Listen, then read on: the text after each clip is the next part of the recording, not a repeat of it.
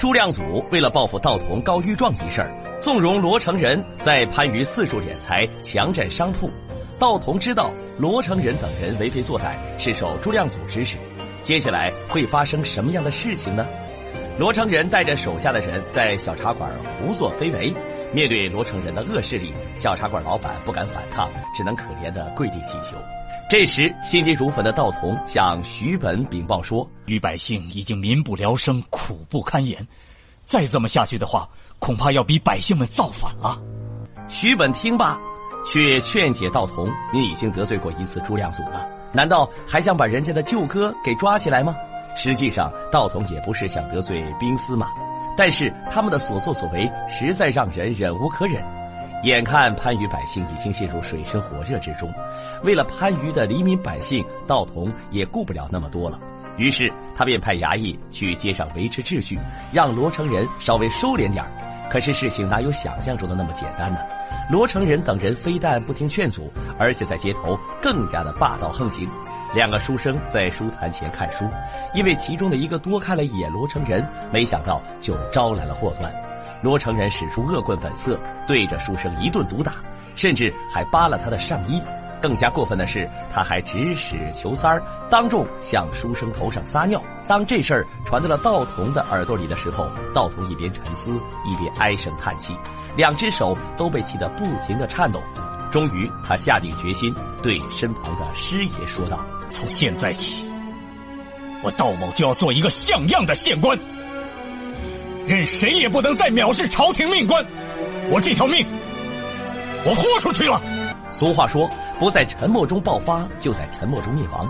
道童三思后决定，大家一起鱼死网破，同归于尽。说罢，道童命众衙役和捕快将罗成仁、裘三儿等人捉拿归案。公堂之上，罗成仁还公然挑衅侮辱朝廷命官，道童让衙役拖下去，狠狠地打了一顿。一直被欺压的百姓看到恶棍被惩罚，直呼打得好，一棍一棍的打下去，终于解了长期积压在百姓心头的怨气。而恶棍罗成仁也对其犯下的罪状供认不讳，在罪状书上画押。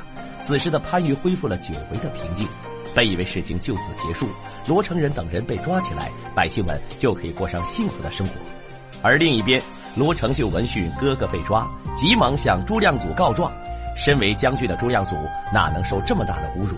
朱亮祖认为道童有意为难自己，一怒之下要抓捕道童。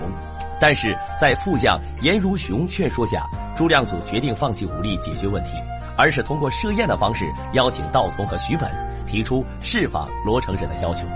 第二天，道童就收到了朱亮祖的请柬。道童深知这是一场鸿门宴，先是拒绝说自己身务繁忙，改日再去拜访。可是送请柬的人却说，此次的宴会只邀请徐大人和道童，再三推迟不了。道童决定去参加这个鸿门宴。到了兵司马，只见朱亮祖怒气冲冲地坐在那里，一言不发。在门外就远远地听见徐本训斥着道童：“道童啊，道童，你也太让我失望了。朱将军，给你台阶下，今天还要请你吃饭。”那是器重你为人耿直、忠于职守。本官今日作陪，也是为了减轻你的责任，啊，使你不至为难。而道童却巧言说，罗成仁如果只是简单的行为不端，犯有一些比较轻微的小错，那看在朱将军的面子上，也肯定会放过罗成仁。但是罗成仁犯下的罪行真的是罄竹难书，他所有的罪行，百姓们都非常愤怒，而且一桩一件都是铁证如山。如果现在放了罗成仁，那以后还要道童如何在番禺立足呢？道童还回忆说，当时刚刚来上任的时候，徐大人就叮嘱自己，一定要不畏权贵，秉公办案。此时徐本叹息说，当时也再三的要求，万事要以大局为重，要权衡周详。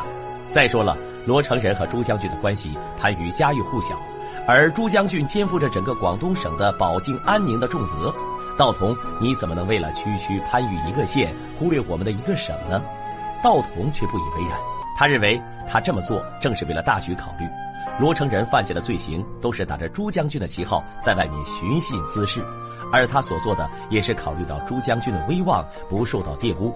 如果罪行滔天的罗成仁能够得到应有的惩罚，也相信会使更多的百姓臣服朱将军。说了这么多，朱亮祖见道童丝毫没有放人的打算，便震怒了，并且直言说：“道童敬酒不吃吃罚酒。”一气之下，把桌上的杯子狠狠地摔在地下，甩身走开。而徐本也是被道童气得团团转，他没有想到道童是那样的刚正不阿，一意孤行把事情做绝。经过劝阻之后，道童还是那样的笃信自己的观念。这时，徐本只能让道童离去。道童拿上自己的乌纱帽，转身离开了兵马司。称霸一方的朱亮祖岂能让区区的小县令给欺负？于是，朱亮祖决定去大牢里面解救罗成仁。罗成仁看到前来解救自己的朱亮祖，立马放声大哭：“朱将军，救我呀！”朱亮祖立马下令把门打开放人。其实，朱亮祖真的是不知道自己的所作所为会带来什么样的影响吗？朱亮祖也知道把罗成仁绑起来游街示众是丢自己的脸，把罗成仁这些流氓抢回来还是丢自己的脸，会让自己彻底失去了民心。那么朱亮祖为啥知道这些还要亲自去抢人呢？正是因为道童那个人不给面子不放人，朱亮祖才出此下策。这一方面是好于面子，另一方面则是权力在作祟。被救赎的罗成仁在朱亮祖面前跪地求饶，公然到衙门去抢人后会发生什么惊天动地的大事儿？之后的事情会怎样收场呢？欲知后事精彩，欢迎锁定下集。